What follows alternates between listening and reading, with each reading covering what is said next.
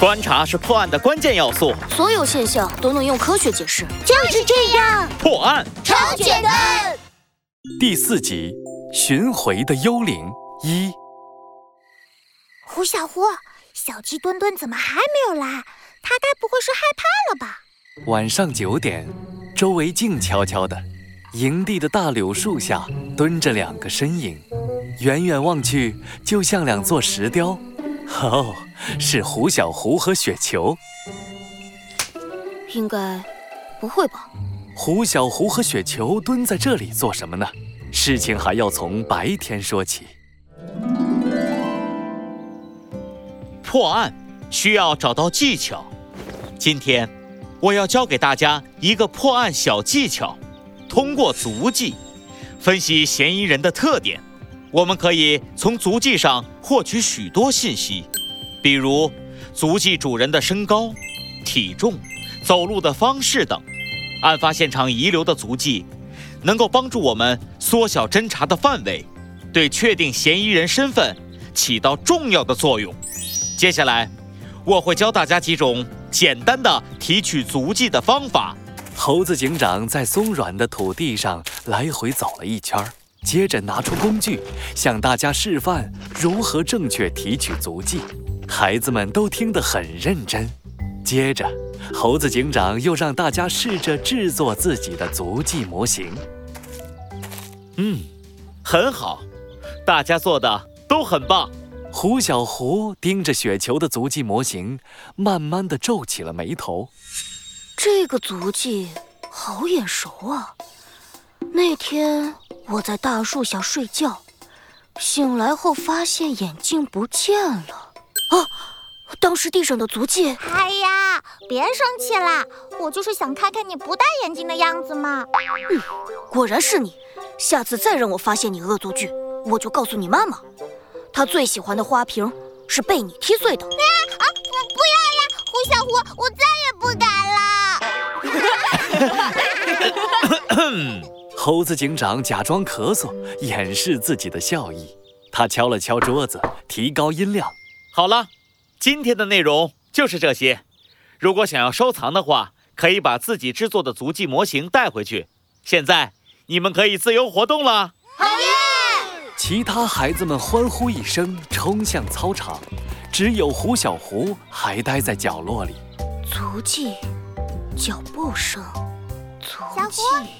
胡小胡，别发呆啦，我们也赶快过去吧。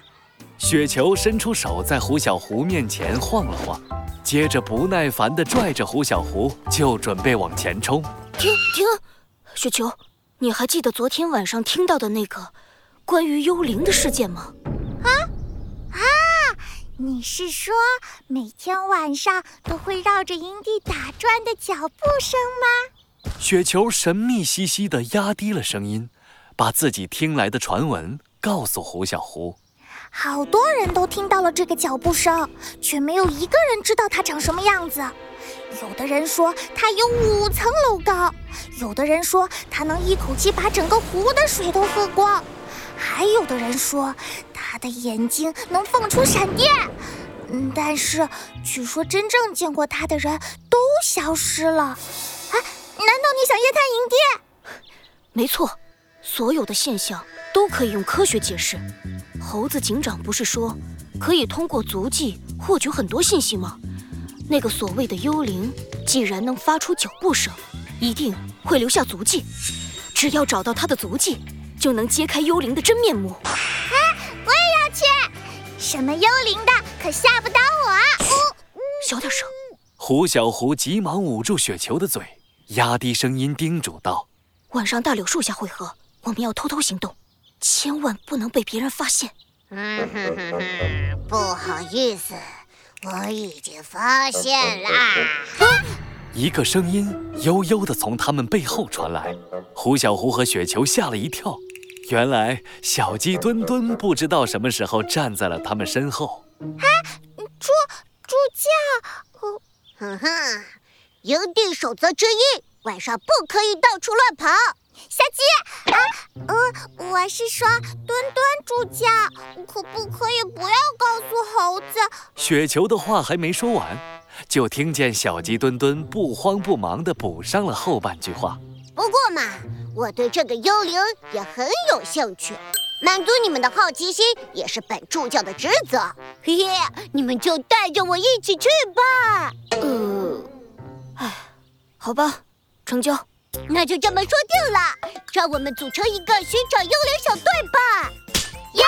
寻找幽灵小队，晚上集合！嘘，你们小声点儿。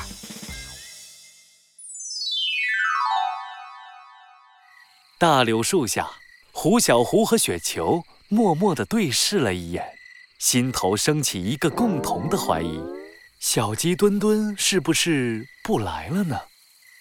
正在这时，后面响起了一阵乒乒乓乓的响动。